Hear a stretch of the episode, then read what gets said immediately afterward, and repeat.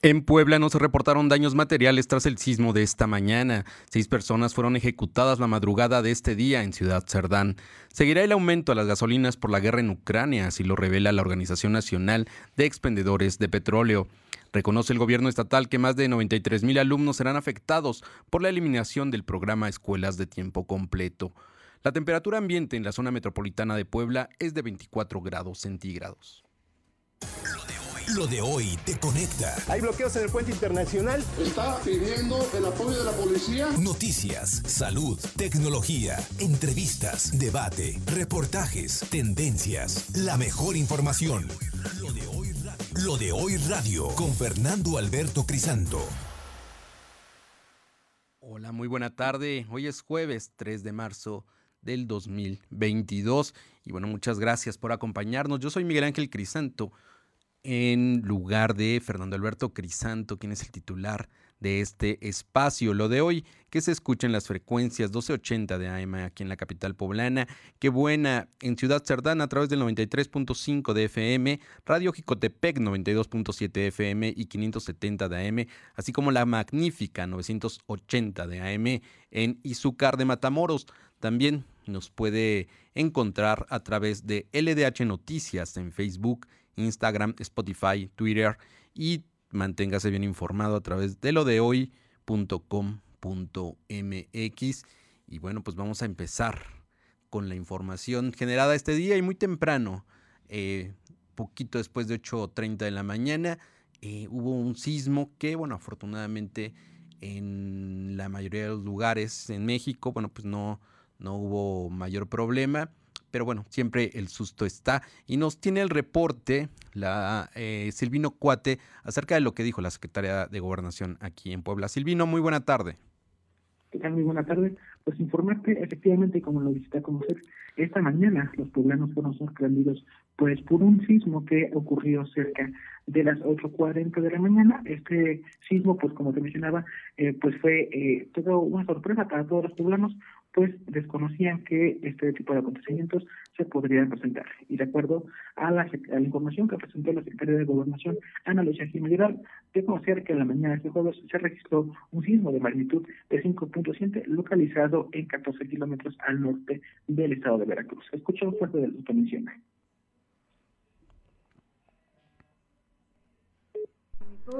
5.7, localizado 14 kilómetros al norte de Isla Veracruz. De inmediato, y al sonar la alerta sísmica, se activaron los, el sistema estatal de protección civil y empezó de inmediato el monitoreo y recorridos en los municipios donde fue sentido. Eh, fue eh, en 45 municipios donde pudo eh, percibirse el movimiento telúrico. Hasta ahora, gobernador, tenemos saldo blanco. Siguen los recorridos y no se registran afectaciones en la infraestructura crítica del Estado, solamente algunas crisis nerviosas. Y bueno, ante ese acontecimiento, al gobernador Miguel Barroso Huerta se le cuestionó sobre que algunas alarmas pues, no sonaron al momento de lo que eh, del sismo. Por ello, dio instrucciones a la Dirección de Protección Civil de Estado de Puebla para que haga las revisiones a todos los negocios y también a todas las dependencias para verificar que cuenten con una eh, con un puntual eh, atención de las alarmas sísmicas. Miguel. Bueno, muchas gracias por este reporte. Nos escuchamos más adelante.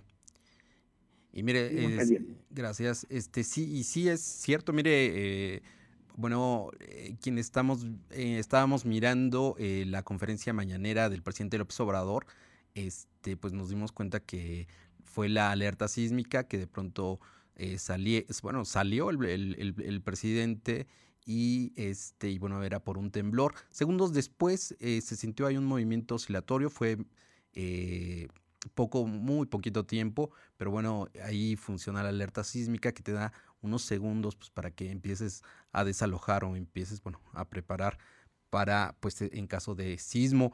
Eh, tenemos más información acerca de este temblor eh, y el reporte de Aurelia Navarro. Hola, Aure, ¿qué tal? Muy buena tarde.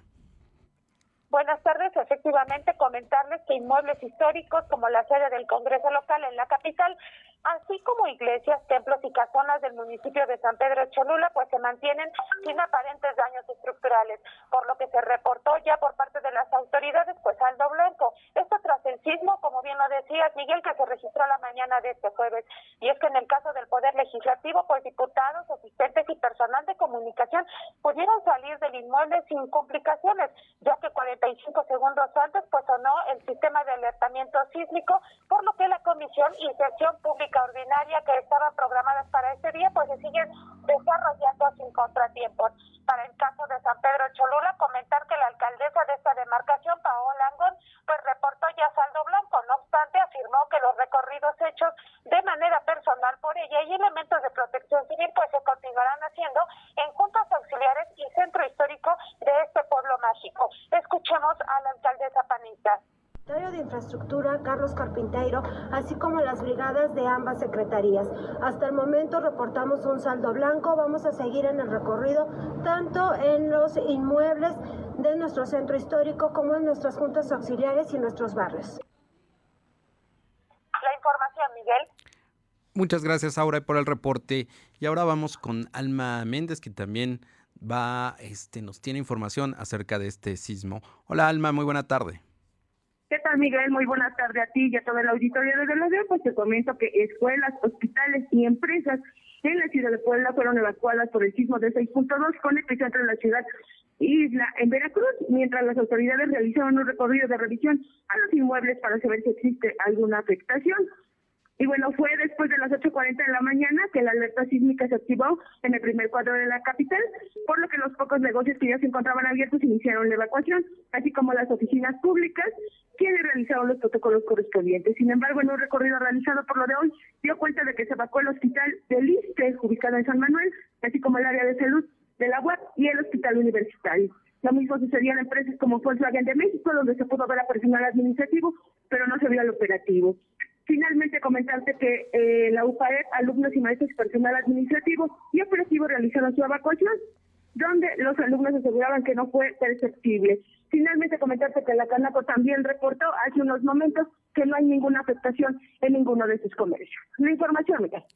Gracias, Alma. Bueno, en general, eh, bueno, podemos decir que ya tenemos esta cultura de prevención ante el sismo principalmente y, bueno, hubo buena respuesta de los poblanos, pues porque eh, también es cierto, ¿no? Muchos no lo percibieron, no, no, no fue este, pues un sismo que nos alarmara por esa situación.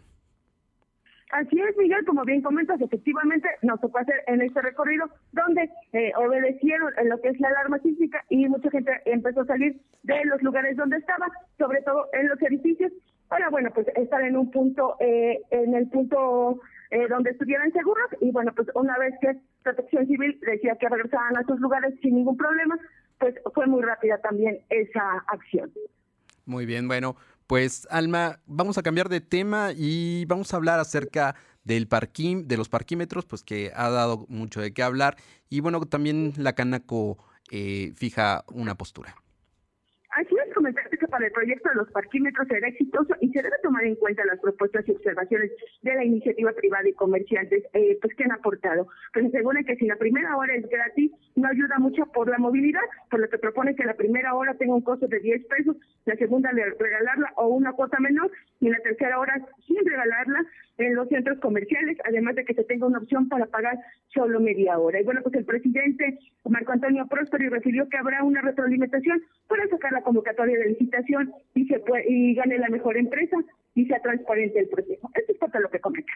Las propuestas que hemos dicho va a ser un programa que va a ser muy exitoso, como es exitoso en otros eh, municipios del interior del estado e incluso en la Ciudad de México, en ciertas zonas ¿no? de la Ciudad de México. Este, obviamente creo que la presentación que nos hizo ayer el ayuntamiento con respecto a los parquímetros, todavía se van a pulir algunas cosas, ¿no? Este, eh, eh, dentro de, con, específicamente con lo que tú nos mencionas, del cobro de 10 pesos la hora, nos parece que es una tarifa adecuada este, para, para el tema de parquímetros. Habría que ver la posibilidad que si puedes pagar por medias horas, ¿no? Es La información, Bueno, un poquito más complejo, yo creo que es el tema de, líder de la Canaco. Eh, hace la comparación con los centros comerciales, pero bueno, eso de entrada es, es un negocio, es un, te tratan de que sea un negocio en cualquier momento, ¿no? La, llegada al centro comercial. Y aquí, bueno, yo no lo veo mal que te regalen la primera hora porque a veces eh, uno hace algún trámite en el ayuntamiento y no requieres más tiempo o vas al banco y esperas no tardar más. Entonces, no, no, no, veo mal, ¿no? Nada más haces una hora y te retiras, media hora y, y te retiras, ¿no? Y con lo cual, bueno, pues esto a la gente, a la mayoría, mucha gente, pues lo va, le va a beneficiar, ¿no? Comentarte, Miguel, que incluso él aclaraba esa situación y decía que él hacía la propuesta de las medias horas debido a que mucha gente lo que hace es que eh, abusa de esta hora regalada y bueno, pues comentarte que eh, por eso él comentaba sobre el tema de las medias horas porque eh, mucha gente como ve que la primera hora es regalada, en la siguiente pues se sigue quedando. Entonces, bueno, pues eh, eh, esto dice que no abona a la movilidad, es por ello que es importante el tema de las medias horas precisamente para aquellas personas que solamente necesitan hacer un trámite muy rápido y que no le tarda más de 30 minutos. Bueno, pues ya veremos eh, en qué para esta propuesta que hace que hacen los comerciantes. Y bueno, vamos a pasar a otro tema. Ahora, bueno, pues se habla la Organización Nacional de Expendedores de Petróleo, capítulo Puebla, pues también eh, empiezan ahí a dar eh, lo que ellos prevén unas malas noticias en el sector.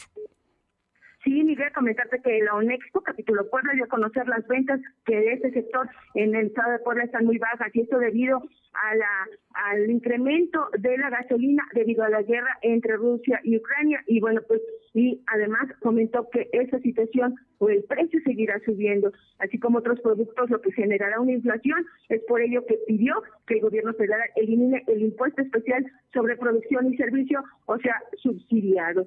Y bueno pues el presidente Rafael Zorrilla Lanín señaló que dicho conflicto afecta el barril de petróleo de más de 100 dólares y un tipo de cambio de 21 pesos de dólar lo que provoca tener precios altos en la gasolina. Eso es parte de lo que comenta. La gasolina muy cara, eh, siguen las ventas muy bajas en lo que es todo el estado de Puebla. Y, y sí, nos afecta a todos porque tenemos un el precio del barril de petróleo que además de 100 dólares eh, su costo y también un tipo de cambio muy caro. Ayer ya estaba alrededor de los 21 pesos el dólar y eso afecta a que tengamos una gasolina muy cara. Entonces, eh, afecta a todo, vamos a tener inflación en todos los productos, ya que, ya que todo se mueve por medio de, de camiones, de ruedas Finalmente, Miguel, comentarte que Zorrilla Lani precisó que en enero previo a la guerra la gasolina del territorio poblano estaba alrededor de los 20 pesos y ahora está alrededor de los 22 pesos la gasolina regular y 23 pesos la gasolina de mayor octanaje, igual que diésel. La información. Bueno, muchas gracias, muchas gracias por, por el reporte. Eh, nos escuchamos un poquito más tarde. Y vamos a la primera pausa, son las 2 de la tarde con 13 minutos. Vamos a una pausa y regresamos con más información. Lo de hoy es estar bien informado. No te desconectes. En breve regresamos. Regresamos.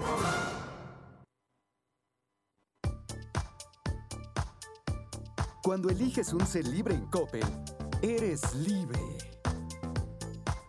Diego, recuerda enviarme el correo que te pedí. Elige tu ser libre en Coppel. Elige tomar una decisión que te libera de casi todo. Mejora tu vida. Coppel. Lo de hoy es para ti. Conéctate a www.lodehoy.com.mx y suscríbete para recibir la mejor información en tu email. Raticida, gasolina, ácido sulfúrico, amoníaco, acetona. No importa qué droga química te metas, todas están hechas con veneno y de todas formas te destruyes. La sangre de las drogas nos mancha a todos. Mejor métete esto en la cabeza. Si te drogas, te dañas. Si necesitas ayuda, llama a la línea de la vida, 800-911-2000. Para vivir feliz, no necesitas meterte en nada. Lo de hoy es estar bien informado. Estamos de vuelta con Fernando Alberto Crisanto. Los personajes de hoy, las ideas y los hechos se comparten en la entrevista. Ya estamos de, ya estamos de regreso. Y bueno, vamos a entrar a un tema pues muy importante. Eh, déjeme comentarle que, eh, bueno, el Día de la Mujer se celebró por primera vez en 1908, cuando el Partido Socialista de América designó una fecha especial en recuerdo de la huelga de trabajadores del sector textil en la ciudad de Nueva York, en Estados Unidos. A raíz de este evento en el que murieron mujeres en demanda de un salario justo, el Día de la Mujer se extendió a varios países de Europa. Desde 1914 se conmemora cada 8 de marzo. Y bueno, aquí en Latinoamérica, este, bueno, pues en México en particular, a partir de 1975 ¿Y por qué? Bueno, le comento esto porque tiene que ver que, este mes pues ya se considera la mujer, pero hay muchas cosas todavía que tenemos pendientes eh, en materia de género y bueno, para eso eh, le pedimos eh, una entrevista a Graciela Pérez Peña, gerente de reclutamiento especializado de Manpower Group. Hola, muy buena tarde, Graciela. Hola Miguel Ángel, buenas tardes. Muchas gracias por la invitación. No, al contrario, muchas gracias a ti. Y bueno, pues vamos a empezar. Eh, pues las empresas en México, bueno, nos recordamos mucho el tema de las mujeres en este mes, pero las empresas en México, ¿qué es lo que están haciendo para incrementar los mecanismos y cerrar estas brechas de género? Mira, básicamente eh, tenemos, como bien sabes, un, tema cultural fuerte que se está trabajando. Hemos avanzado, sin embargo, eh, no dejamos de, tener mucha área de, oportunidad, ¿no? Eh, en esta parte de la diversidad de género tenemos medidas para apoyar la, la, paridad de género para los empleadores. ¿Qué estamos haciendo? principalmente necesitamos tener datos o hacernos preguntas como conocer el por qué. ¿Por qué, por ejemplo, las empresas con mujeres en la cima obtienen mejores resultados? Eh, estas empresas que ya están trabajando eh, en esta parte se dedican básicamente a preparar a las mujeres para el éxito. Eh, es decir, hay que reconocer los obstáculos que históricamente se enfrentan las mujeres en el trabajo, relacionado con lo que acabas de comentar, ¿no? ¿Por qué? Porque nos faltan modelos a seguir, trayectorias profesionales de género y falta de acceso a patrocinadores y redes que, sean más influyentes, ¿no? Eh, también es importante hacer que, con todo este tema de la pandemia y demás, hacer que el trabajo desde casa funcione. Esto comprende que el trabajo eh, remoto no ocurra en el vacío, es decir, eh, generar más oportunidades para las mujeres eh, en este sentido. Creo que también ahí, eh, a raíz de la pandemia, hemos mejorado en ese sentido, ¿no? La, necesidad nos llevó a, que estas cosas ocurrieran, sin embargo, pues no pasa para todos, ¿no? También, adelante. No, no, no, dime, te, escucho. Sí, este, también otra pregunta importante que nos debemos de hacer es, es por qué no, o sea, en lugar de decir, que las mujeres no tienen experiencia, eh, más bien tendríamos que preguntarnos qué necesitamos para que esto funcione, ¿no? Reconocer y medir el, liderazgo también debe rendir cuentas hacer el, que el progreso sea medible, ¿no? Es, importante, sabemos que lo que no se mide no se mejora, ¿no? Claro, claro, es importante. Eh, y bueno, las mujeres, bueno, el, el, acceso a la educación, bueno, puede ser eh, mucho mejor que antes. Incluso eh, datos que, que, que, hay es que hay muchas mujeres que están estudiando, eh, que hay más en las aulas que, que en los hombres. En, varias carreras, en muchas carreras, y en las carreras donde no tenían de pronto apertura o no tenían, bueno, ya también sabemos que hay ingenierías, hay científicas, ¿no? donde eh, ya hay una presencia mayor de las mujeres. Ahora, ¿qué es lo que está pasando en el terreno laboral que no se está aprovechando y qué está pasando con estas mujeres que están preparadas pero que no encuentran eh, cómo eh, ocuparse en este sector productivo? Sí, mira, hay sectores bastante claros donde se ha tenido este crecimiento para las mujeres, como bien comentas, desde las aulas hasta el tema laboral y estos sectores en crecimiento especialmente tienen que ver con temas de tecnología y algunos otros sectores emergentes donde las mujeres están subrepresentadas. ¿Qué necesitamos? Que los empleadores brinden una mayor flexibilidad y eh, elección en el lugar del trabajo, ¿no? O sea, que, que cuando se trata de atraer a más mujeres a sus organizaciones, es importante tener en consideración estos temas, ¿no? Y adicional a esto, pues también les ayudará a retener a, los mejores y más brillantes, o a las mejores y más brillantes mujeres, ¿no? Mientras eh, se impulsa la agenda de habilidades y crecimiento. Creo que tiene mucho más que ver eh, con eso, ¿no? Es esta parte que tenemos que seguir trabajando donde pues no importa el, el, género, ¿no? Ahora están bastante bien preparadas las mujeres, como bien comentas, desde el aula.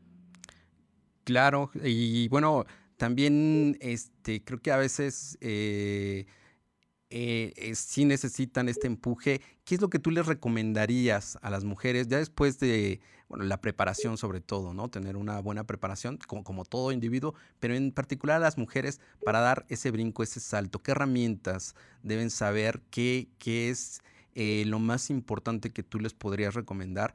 Eh, pues para que también eh, no solamente sea el asunto de, ok, sí estoy académicamente preparado para hacerlo, pero bueno, es esos puntos que, que de pronto no, puede, no han podido explotar. Creo que tiene que ver mucho con, con la planificación por los diferentes roles, sobre todo que, que tenemos en la sociedad, ¿no? ¿no? No es específicamente el tema laboral per se, en el sentido de tenemos otros roles como madres, hijas, etcétera, ¿no? Sí, claro. Entonces, eh, eh, eh, que es importante si después de esa preparación académica necesitamos centrarnos en los resultados, saber hacia dónde vamos, que, cuáles son las expectativas que se tienen eh, de, nuestras funciones en cualquier compañía, ¿no? Es decir, actualizar nuestros procesos, nuestras métricas de evaluación, de desempeño, eh, identificar el, nuestro, nuestras habilidades y poder eh, descubrir nuevos roles, ¿no? Eso, eso es lo más importante. Eh, adicional a, tener como parte de nosotros el término de learnability como, como un gran ecualizador, ¿no? Es el momento de enfocarse en ayudar a que eh, podamos desarrollar habilidades técnicas rápidamente y al mismo tiempo eh, poder tener eh, esta capacidad de, de que seamos personas contratables, ¿no? Claro. Oye, y como sociedad, ¿cuál crees que sería este desafío que tenemos para cerrar la brecha de género que, enfrentamos pues en Latinoamérica y en particular en México, ¿no?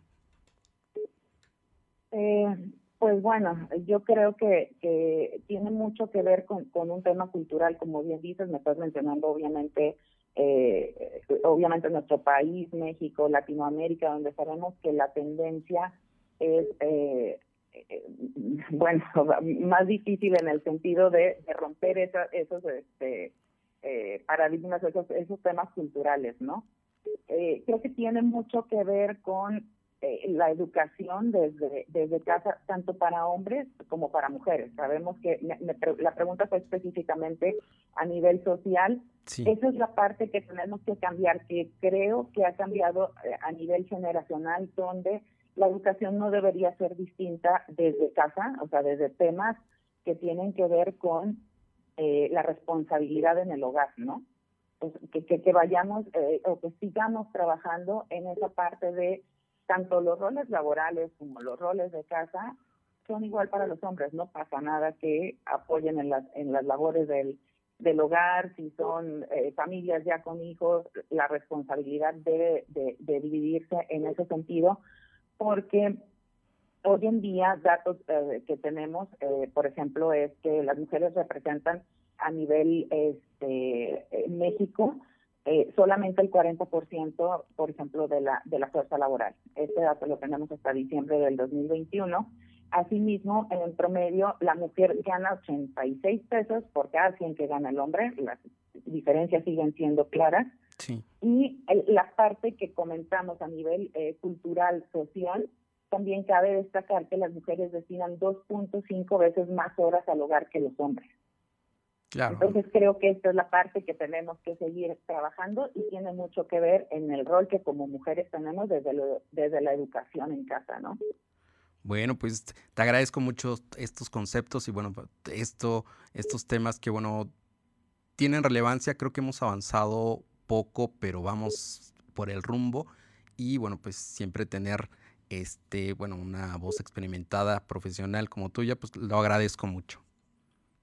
Gracias a ti, Miguel Ángel. Que tengas excelente tarde. Igualmente, hasta luego. Bueno, es Graciela Pérez Peña, gerente de reclutamiento especializado de Manpower Group. Ahora, bueno, vamos a pasar con más información. Y bueno, hoy también se ha hablado mucho del tema eh, de educación sobre el cierre de las escuelas de tiempo completo. Y bueno, el gobernador reconoce que esto va a afectar a más de 90 mil estudiantes aquí en Puebla. Silvino, ¿qué tal? Buena tarde. Buenas tardes. Efectivamente, comentarte que el gobernador Miguel Barroso Huerta reconoció que con la eliminación del programa Escuela de Tiempo Completo, eh, más de 93 mil estudiantes en Puebla serán afectados, pues los alumnos ya no recibirán alimentos ni tiempo adicional para sus actividades. Ante esta decisión por parte del gobierno federal, el gobernador reconoció que habrá afectaciones a los alumnos y a padres de familia que trabajan tiempo completo, pues no tendrán un lugar donde dejar a sus hijos. Barroso Huerta también justificó que el gobierno federal buscará implementar otras acciones tras la eliminación de dicho programa. Escuchamos parte de lo que menciona. Puebla beneficia o beneficiaba o ha beneficiado a hoy a 93 mil, 93 mil alumnos y desde luego que afecta las condiciones de, de pues de apoyo diría yo a quienes requieren tener a sus hijos eh, en lugares eh, de, tiempo completo. Sí, bueno. Y bueno, recordemos que fue el 28 de febrero cuando la Secretaría de Educación Pública, que encabeza Delfina Gómez, eh, publicó las reglas de operación del programa de escuelas en nuestra, eh, en donde se eliminó esas escuelas de tiempo completo, es decir, que ya no se prestarán alimentos a los estudiantes, además de otras actividades que estimulaban a los alumnos. Miguel. Bueno, pues sí, llama ahí un poco la, la atención esta autocrítica a, a un pues a una decisión a nivel federal y bueno, pues es cierto, en, esta, en este momento, ¿qué es lo que va a pasar con los niños que, bueno, ya estaban acostumbrados, los padres de familia, a, este, a esperar a sus hijos un poco más tarde, pero bueno, ya sabiendo que habían tomado sus alimentos y bueno, algo que de pronto pues eh, costó mucho, ¿no? Echarlo a andar eh, ahora, este, pues va para atrás y bueno, pues está la reflexión de, del gobierno poblano, este, que sí hay una afectación grave y bueno, veremos cómo los cómo hay este apoyo, porque aparte sin guarderías que en su momento también se quitaron, de pronto eh, para los padres de familia, pues sí les genera eh, una confusión en sus tiempos, en su organización, pues para mantener a los niños en, eh, en la escuela. Bueno, vamos por último al reporte de la Secretaría de Salud eh, y los contagios que se reportan aquí en Puebla. Informarte que la Secretaría de Salud registró 244 nuevos enfermos de coronavirus. En comparación con los datos de ayer, son 16 casos menos. También se contabilizaron cuatro defunciones. Actualmente hay 154.274 acumulados y 16.961 fallecidos. El secretario de Salud, José Antonio Martínez García, explicó que en todo el estado hay 1.058 casos activos distribuidos en 46 municipios, es decir, el COVID tiene presencia en el 21% de la entidad. Además, se tienen registrados 200 pacientes hospitalizados. De estos, 28 están graves, por lo que requieren ventilación mecánica asistida. Asimismo, informó que en la jornada activa entre los 10 municipios de Puebla se han aplicado 16.871 vacunas contra el COVID, esas más las de refuerzo que también están aplicando a las personas de 30 años. Además, dijo que se han aplicado 1.620.647.000 contra la influencia, que representa el 97% de la meta por parte de la Secretaría de Salud. El reporte, Miguel. Muchas gracias. Buena tarde. Y bueno, permítame comentarle que en el tema de la guerra, en Ucrania, el asesor presidencial ucraniano Mijailo Podolyak aseguró que Ucrania y Rusia llegaron a un acuerdo para un alto al fuego temporal por motivos humanitarios. Todo dentro de las negociaciones que se mantuvieron la tarde de este, de este jueves allá en la zona. Eh, solo hay solución para la organización de corredores humanitarios. El objetivo del acuerdo es organizar estos corredores para la evacuación de población civil de Ucrania hacia otros países y bueno, aunque pareciera hay un poquito de, buenas noticias, la verdad es que no. También compartió el presidente francés en una conversación que sostuvo con Vladimir Putin, que bueno, todavía este, falta, viene, viene lo peor en esta guerra de Rusia contra Ucrania. Vamos a una pausa, son las 2 de la tarde con 30 minutos y regresamos. Lo de hoy es estar bien informado. No te desconectes. En breve regresamos. Regresamos. Hola, soy el Panda Cortés. Solo pasaba por aquí para recordarte que la mujer solo tiene un defecto, el no reconocer lo valiosa que es. ¡Feliz Día de la Mujer! ¡Qué buena! Esta temporada vas a lucir mejor que nunca. Ábrete camino con los prints más coloridos y el calzado que marcas como Jennifer López, Refil, Adidas, Frida Collection y Nail City tienen para ti. Conoce la gran variedad de artículos de moda en tiendas Coppel, coppel.com o la app Coppel y prepárate para estrenar. Descubre lo bien que luces con tu look Coppel. Mejora tu vida. Coppel. Dos tazas de raticida. ¿Raticida? Una taza de gasolina. ¿Gasolina? Remover con tres cucharadas de ácido sulfúrico. Agregar media onza de amoníaco y cocinar a fuego lento. No importa qué droga química te metas, todas están hechas con veneno y de todas formas te destruyes. Mejor métete esto en la cabeza. Si te drogas, te dañas. Ups. Creo que se nos pasó la mano de acetona. Si necesitas ayuda, llama a la línea de la vida. 800-911-2000. Seguro.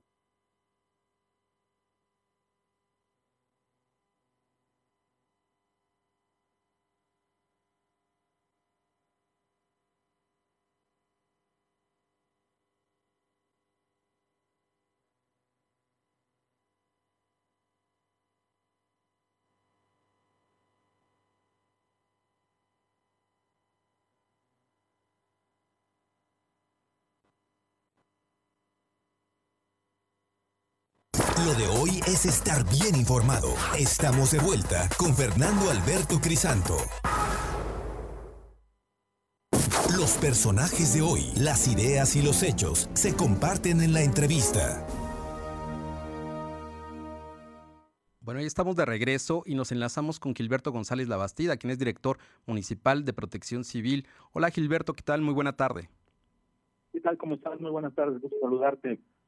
Gracias. Oye, pues igualmente, pues aquí mira, eh, comunicándonos para saber el último reporte acerca del sismo que ocurrió esta mañana, cerca de las 8.40 horas. Claro que sí, con todo gusto. Bueno, mira, este último reporte va direccionado a que ya se hizo la revisión eh, final de los diferentes edificios que se tenían planteados. Sí. Estamos hablando de que al final del día se hizo una evacuación de seis hospitales, seis edificios de gobierno, eh, tuvimos eh, diferentes personas, por ejemplo, en Secretaría de Gobernación no se evacuó nadie ya que aún no ingresaban, y pero aún así se hizo la revisión del edificio, Tesorería Municipal se evacuaron 150 personas, Archivo 120, Presidencia 120 también.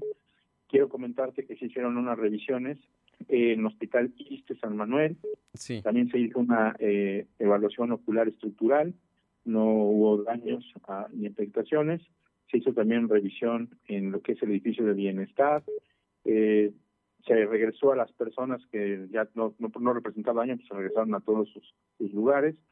Se hizo una evaluación completa en lo que es Teatro de la Ciudad sin daño, Hospital Norte, Trama y Ortopedia, Hospital del Sur, el C5 sin daño, también el Hospital del Iste y lo que es el Archivo Municipal, también se hizo una revisión. Asimismo, algunas llamadas locales de diferentes escuelas, eh, que nos pidieron el apoyo y se hizo una revisión completa. Y para finalizar, pues fueron un total de evacuados de 3.070 personas, este que se hizo en este momento todo este trabajo final. Oye, bueno, pues afortunadamente saldo blanco. Eh, ¿Y cómo funcionaron el tema de, de alarmas? Eh, en algún en algún momento se dijo que en algunos lados no, no funcionó. Digo, no aquí en Puebla, también en, en, digo en el país, ¿no? Pero en la capital poblana, este, ¿tienes algún reporte sobre cómo funcionaron estas alertas? Mira, nosotros tenemos eh, 77 puntos de sistemas de alertamiento, en los cuales nosotros nuestros reportes que todos activaron. Tenemos 45 sistemas de alertamiento conocidos como eh, radios PA11, son los que emiten una señal, otros más grandes se llaman PA20, que tenemos 10 repartidos. En lo que son unidades habitacionales como lo que es Agua Santa, La Margarita y San Bartolo, que tienen 12, 12, 12 puntos este, puestos y se activaron perfectamente bien. Y también tenemos otros que se conocen como postes inteligentes que dan un sistema también de alertamiento sísmico, pero también nos da la medición del nivel de ríos. Y eso lo tenemos lo que es en la Hacienda, Patriotismo, Canoa, en lo que es la Providencia, Puente Negro y el Puente de México. Estos son seis. Entonces realmente eh, funcionaron bien hasta este momento todo lo que tenemos como reporte para ustedes. Oye, muy bien. Eh, finalmente también eh, la gente, pues de pronto ahorita a lo mejor eh, viendo su vivienda, si ve alguna cuartadura, si tiene algún temor de alguna barda que, que la vea ahora sí que chueca, este, pueden comunicarse con ustedes, tendrás algún, este, ¿en dónde podrían localizar, pedir una asesoría a protección civil? Sí, claro que sí, mira, nosotros lo pueden hacer a través del, del 911, o lo pueden hacer mejor a través de las redes sociales, eh, PC Capital, por ahí pueden hacer su solicitud y con todo gusto vamos al lugar sin problema, hacemos la evaluación de daños y le informamos a la ciudadanía lo que encontramos para que pueda resarcirse el daño de manera inmediata. Bueno, pues mira, te agradezco mucho que nos hayas pasado este reporte y bueno, importante decirle a la, ciudadanía pues que hasta ahora eh, no hay algo, no hay un daño material, en, sobre todo en, en, los edificios comunes, en, la, en las zonas donde acude la gente y bueno, pues eso, ah, buenas noticias, ¿no? Sí, claro, fíjate que el, el, el sismo fue corto, fue de 5 o 8 segundos, entonces eso también, también ayudó. Yo sé que mucha gente entró en crisis, es muy normal, y bueno, este es algo que tenemos que estar bien pendiente. La cuenta es arroba PC Puebla Capital, donde si gustan escribir, con todo gusto ahí lo, lo, lo recibimos la información. Excelente, Gilberto, muchas gracias. Gracias a ti, hasta luego. Buena tarde. Gilberto González Labastida, director municipal de protección civil. Bueno, vamos a pasar con más información. Eh, le comento, bueno, ahora es importante el, eh, el tema que eh, se trató allá en el Congreso del Estado. Vamos con Aure Navarro, quien nos explica qué está pasando con el caso del auditor y, bueno, pues su posible destitución al cargo. Bueno, sabemos que ahora, bueno, está atendiendo, está preso en un proceso legal. ¿Y qué es lo que está pasando en el Congreso, Aure?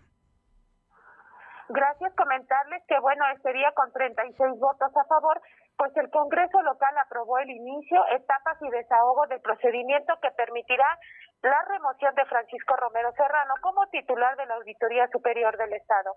En sesión del Pleno, pues la diputada local por el PRI e integrante de la mesa directiva, Laura Zapata Martínez, aclaró que a partir de la resolución que emita la Comisión de Control, Vigilancia y Evaluación de la Auditoría Superior del Estado, y bueno, así también una vez concluido el tiempo, pues se tendrá que definir de manera inmediata quién ocuparía pues el cargo de auditor titular. Escuchemos el siguiente acuerdo.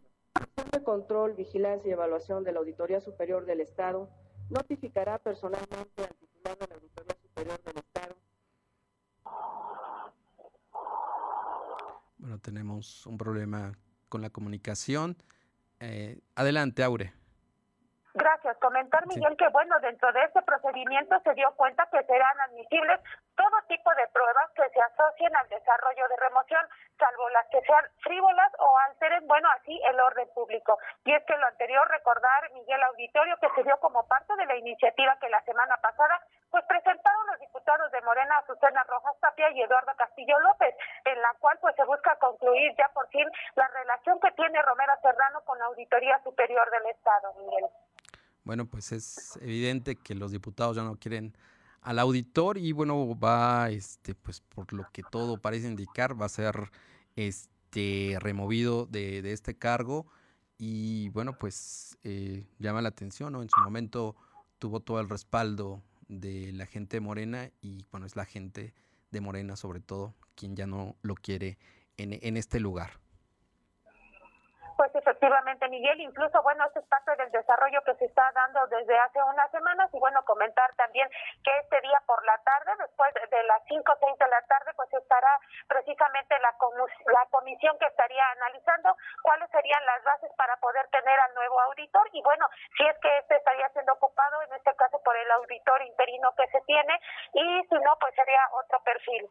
Bueno, pues hay reglamentos y a ver, esperemos que no se brinquen estos y, que se quiera imponer a otra persona, ¿no? Pero bueno, hay reglamentos en caso de que este, el auditor ya no, ya no, ya no pudiera estar en su cargo. Ya lo veremos más adelante. Cuéntanos, eh, hizo un llamado el diputado Fernando Sánchez a los ayuntamientos de, a algunos ayuntamientos de, Puebla.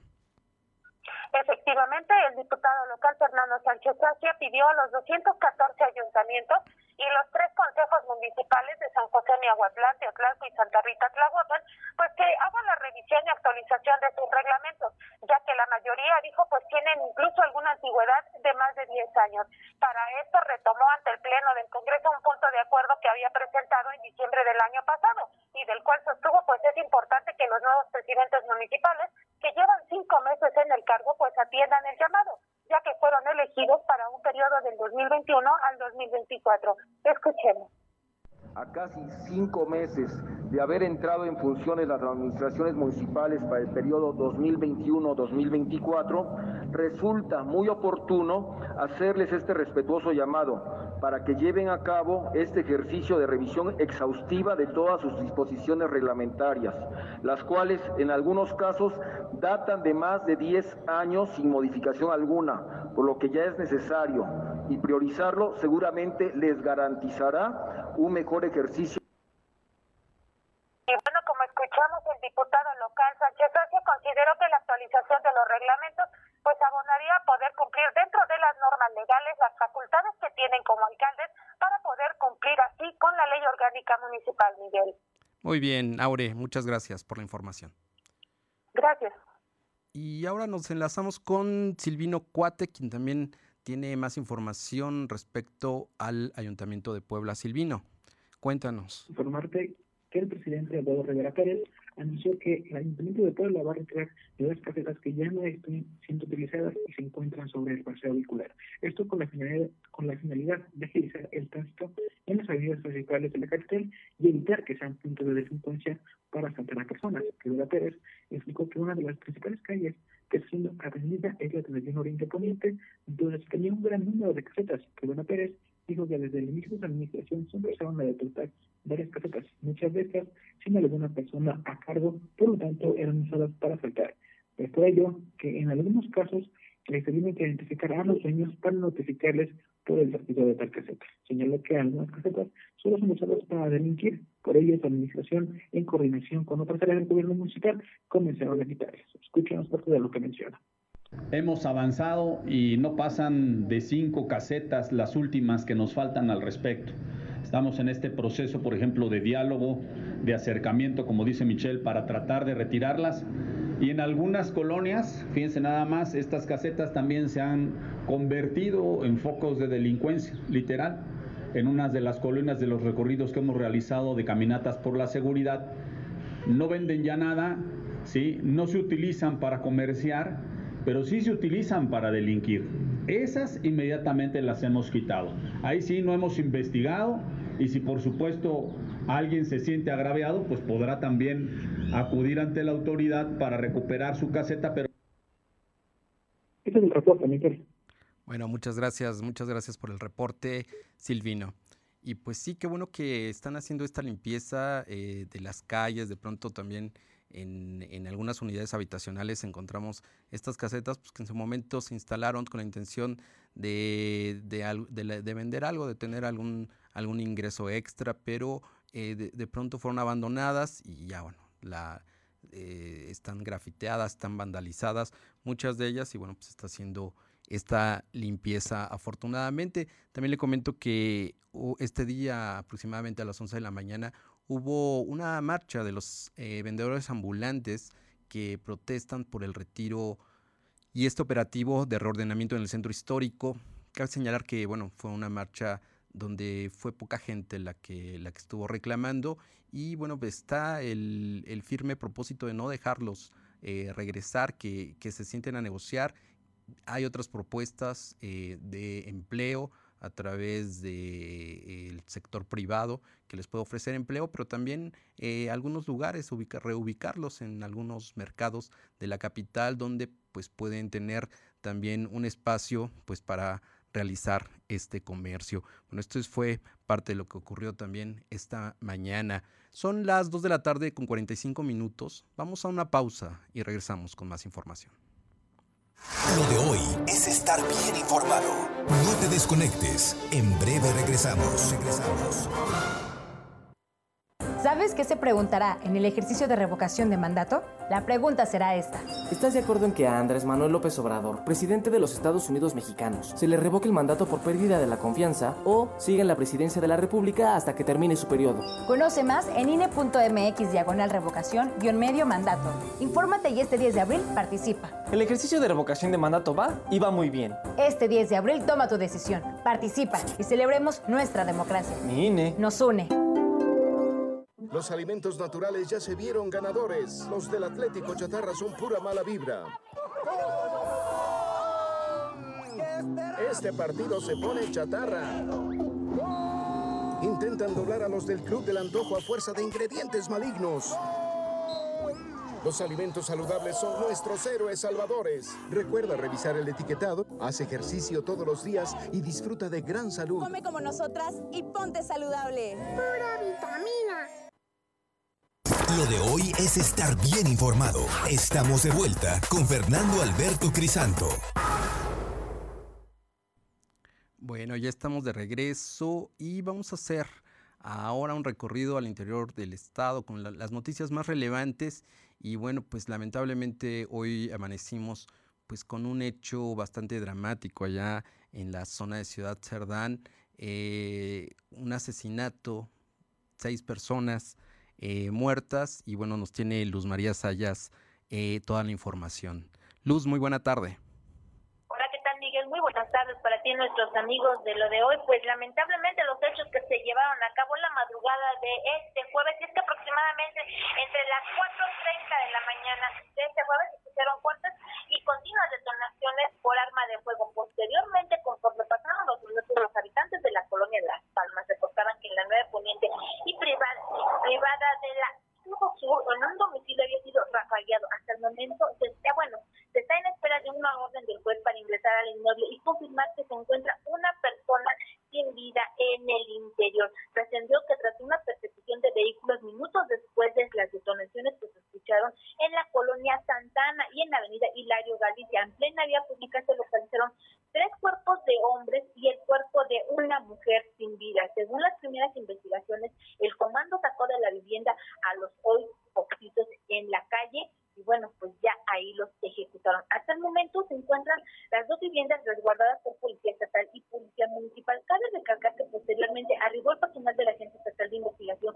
Grupo Cerdán, para el levantamiento de los cuerpos y trasladarlos al Cernejo. Pero también es importante comentarte, Miguel, que tras estos hechos también se encontró un narcomensaje en donde dice lo siguiente, empieza la limpieza, vamos con y por los que están eh, secuestrando y cobrando piso. Autoridades no es problema y no estorben. Este narcomensaje fue encontrado en el lugar de los hechos y es la lamentable situación que se vive aquí en Tehuacán. Hasta el momento solamente son cinco personas que se han confirmado que se encuentran en vida, lamentablemente. Dos ya fueron reconocidas y tres hasta el momento se encuentran en calidad de personas no identificadas son los hechos que lamentablemente están viviendo acá en el, en el municipio de de Sesma.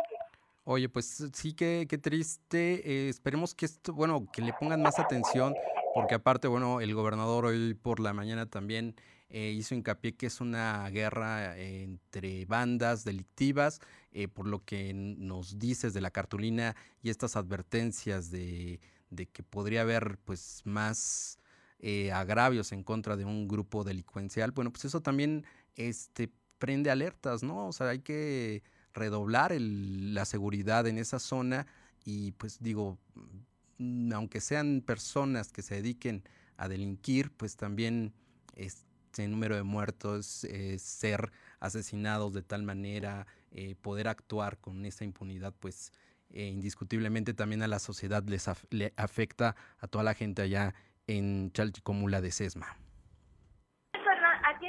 Perdón, así déjame comentarte que hace unos momentos encontré una madre de familia y me decía que no habían podido dormir porque los hechos se escucharon cerca de su vivienda y bueno, eh, como no pueden entrar ni salir ni nadie transitar por esta calle, bueno, tuvieron que ir a dejar a los hijos a la escuela, regresar por ellos mientras que tienen la actividad. Y a eso le agregamos también el estrés que se vivió la mañana de este, de este jueves, porque como bien sabemos, se sintió un fuerte sismo y eso es lo que está estresando mucho a las familias de esta colonia que está aquí en el municipio de Chachicomula de Sesman, donde fueron los hechos aquí en la colonia Santana, en la avenida, en la avenida Hilario Galicia, así también como en la colonia Las Palmas. Eso es lo que realmente se vivió esta madrugada de este jueves. No, bueno, la situación ya está complicada, la pandemia, la economía, la inseguridad, temblor, no, de verdad, eh, sí, sí, son temas que, que, que no puede eh, la gente pasar o irse por la fácil y decir, bueno, se están matando entre ellos, ¿no? Eh, no, no, no, o sea, también a la sociedad está cada vez viviendo con mayor temor. Bueno, y nos tienes más reportes acerca precisamente de este eh, sismo y también en la zona de Tehuacán. Miguel, te comento rápidamente que después del fuerte sismo que se sintió este jueves a las 8.40 de la mañana de 6.2 de intensidad con epicentro en la isla Veracruz, personas de bomberos se dio una tarea de hacer un recorrido en escuelas, tiendas departamentales, capillas, así también como en la parroquia de San Andrés Apóstol. Sin novedad alguna, algunas escuelas dejaron de dar clases de una posible réplica y para protección de los, los alumnos, bueno, los directores los dejaron salir a sus domicilios. Guillermo Cruz, comandante de bomberos, da a conocer que solo una vivienda del municipio tuvo una afectación y ya está acordonada. Así también el cerro de Cosamalapa se desmoronó una parte de aproximadamente 20 metros cuadrados y ya por, por el mismo movimiento telúrico. Finalmente tampoco hubo personas que tuvieran que atender con crisis nerviosas. Hasta ahorita podemos decir que solamente hay una vivienda afectada y el tema este de el cerro de Cosamalopa que solamente se desmoronó unos 20 metros cuadrados. De ahí afuera todo está aquí afortunadamente en saldo blanco en ese aspecto del sismo. Muy bien, bueno, pues qué y bueno. por último, Sí, perdón, adelante, te comento, adelante. En este instante, enfermeras del Hospital General de Tehuacán se inconforman por malos tratos. Este hecho se está llevando en este momento en la ciudad de Tehuacán. Así también se habla de un posible acoso a las enfermeras. Estaremos dando seguimiento para eh, llevar la información en tiempo y forma. Muchas gracias. Estaremos al pendiente de esto que está sucediendo en estos momentos. Muchas gracias, Luz. Muy buenas tardes. Muy buena tarde. Y bueno, ahora vamos a Santa Rita Tlahuapan y el reporte que nos tiene Caro Galindo sobre el proceso extraordinario que ya se vive este fin de semana. Eh, tenemos el reporte. Miguel, buenas tardes a ti al auditorio. Comentarte que pues sí se vive una efervescencia importante en la zona de Santa Rita Tlahuapan es que a raíz de esta situación las autoridades del gobierno del estado en la región han tomado la decisión de hacer firmar un pacto de civilidad a los candidatos y la candidata que participan en esta contienda. No obstante, se prevé un fuerte dispositivo de seguridad en materia de eh, en materia para garantizar la seguridad de los eh, votantes el próximo domingo y se prevé el arribo de policías estatales, además de que se pedirá el apoyo de los municipios de San Martín, Texmelucan, San Matías, La Lancaleca, San Salvador el Verde y posiblemente Huejotzingo para vigilar estos comicios que son de los más álgidos que se han registrado en la región. Oye, ¿y tú que estás allá, cómo ves a la gente? Eh, ¿Sí hay tranquilidad? Eh, hay, hay, hay, tensa calma? Este, ¿Cuál es el sentir de, la población ante esta próxima elección? Hablamos de tensa calma, Miguel. La verdad es que la gente está muy ansiosa porque llega el próximo 6 de marzo para poder emitir su voto y elegir a su presidente o a su presidenta municipal. Lo cierto es que quienes están participando en este proceso electoral, Miguel, participaron la contienda pasada. Entonces, pues los grupos que apoyan a estos candidatos sí están fuertemente arraigados ahí en la zona y están esperando a que se dé el domingo la votación para ya decidir quién va a ser la nueva autoridad. Bueno, muchas gracias, Caro. Seguimos pendientes. Gracias. Muy buena tarde. Y ahora vamos a Tlisco, donde también allá nos tienen reporte qué fue lo que pasó con el sismo de esta mañana. Pau. ¿Qué tal? Muy buenas tardes. Y sí, efectivamente fue por la mañana cuando se sintió este, este sismo. Que bueno, pues quienes tienen aplicaciones a sus diferentes dispositivos eh, los alertó prácticamente minutos antes. Esto también ocurrió con el área de protección civil, quien el encargado, Sergio Gómez, asegura que pues fue gracias a estas aplicaciones, las que tienen los mismos dispositivos también en computadoras, que les alertaron prácticamente segundos antes de que ocurriera este sismo. Después de ello, se instaló este operativo eh, en las diferentes juntas auxiliares, colonias y el, municipio para verificar no se presentaran daños en inmuebles, así como también inmuebles que todavía están dañados por el sismo del 2017. Por lo menos en Atlisco, Blanco, después de este sismo que se sintiera, no así en el municipio de Tepeojuma, donde eh, bueno, pues se presentó lo que es unas, al menos tres grietas en lo que es una iglesia eh, de, prácticamente del centro de este municipio, que también hay que recordar, ya está dañado por eso del 2017, pero después de este se presentaron, o se abrieron unas grietas de manera considerable, por lo que hacen el llamado las autoridades eh, eclesiásticas y también eh, habitantes de este municipio a que el INA intervenga de manera pronta a este lugar ya que pues desde el 2017 se está cayendo prácticamente poco a poco. Así que estos fueron en municipios eh, cercanos, Saldo Blanco de igual manera, pero eh, no se descarta el seguir haciendo recorridos para que eh, no se presenten algunas fisuras y de ser así, se le hace la invitación a la ciudadanía a que marque al 911 para que inmediatamente de protección civil o policía municipal acuda a los diferentes eh, domicilios, tanto dentro del municipio de Atlisco como en municipios aledaños.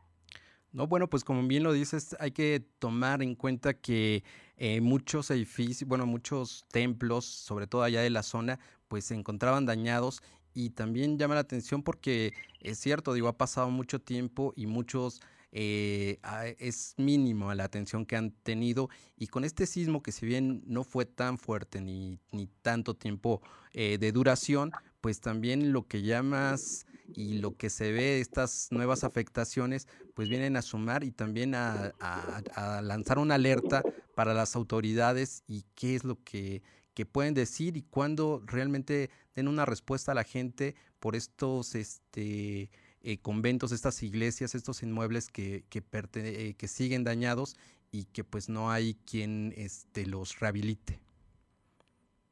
Sí, efectivamente, y es que, bueno, pues en el caso de Tepeofuma mencionaron que, eh, pues han pues se intervengan estos templos, de no ser así, pues también, eh, pues si, es posible la ciudadanía eh, juntar dinero y poder hacer algún tipo de mantenimiento, pero pues desafortunadamente aquí él está ofreciendo esta para que se haga lo más pronto posible, se intervengan estos templos. Bueno, pues te agradezco mucho por el reporte. Que tengas excelente tarde, Pau. Buenas tardes.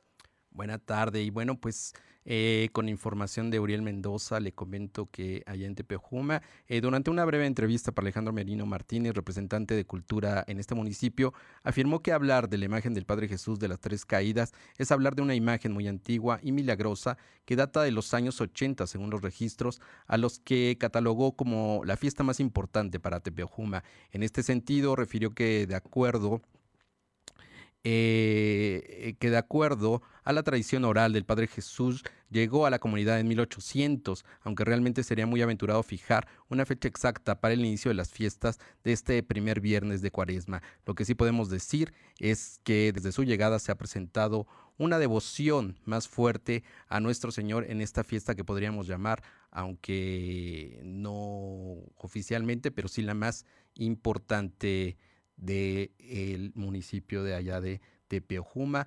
Son actividades muy, muy importantes que están realizando y bueno, pues afortunadamente ya también las tradiciones, la cultura se están ya reactivando después de esta pandemia. Pues le, eh, con esto concluimos la información de este día. Ya son un minuto para las 3 de la tarde y le agradezco mucho que nos haya acompañado. Yo soy Miguel Ángel Crisanto. A nombre de Fernando Alberto Crisanto le deseo una excelente tarde y nos escuchamos ya mañana viernes. Muchas gracias.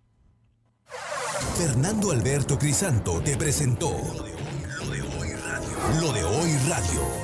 Te esperamos de lunes a viernes, de 2 a 3 de la tarde por esta frecuencia, en la cobertura más amplia a nivel estatal. Y síguenos en internet www.lodehoy.com.mx y en nuestras redes sociales como arroba LDH Noticias. Lo de hoy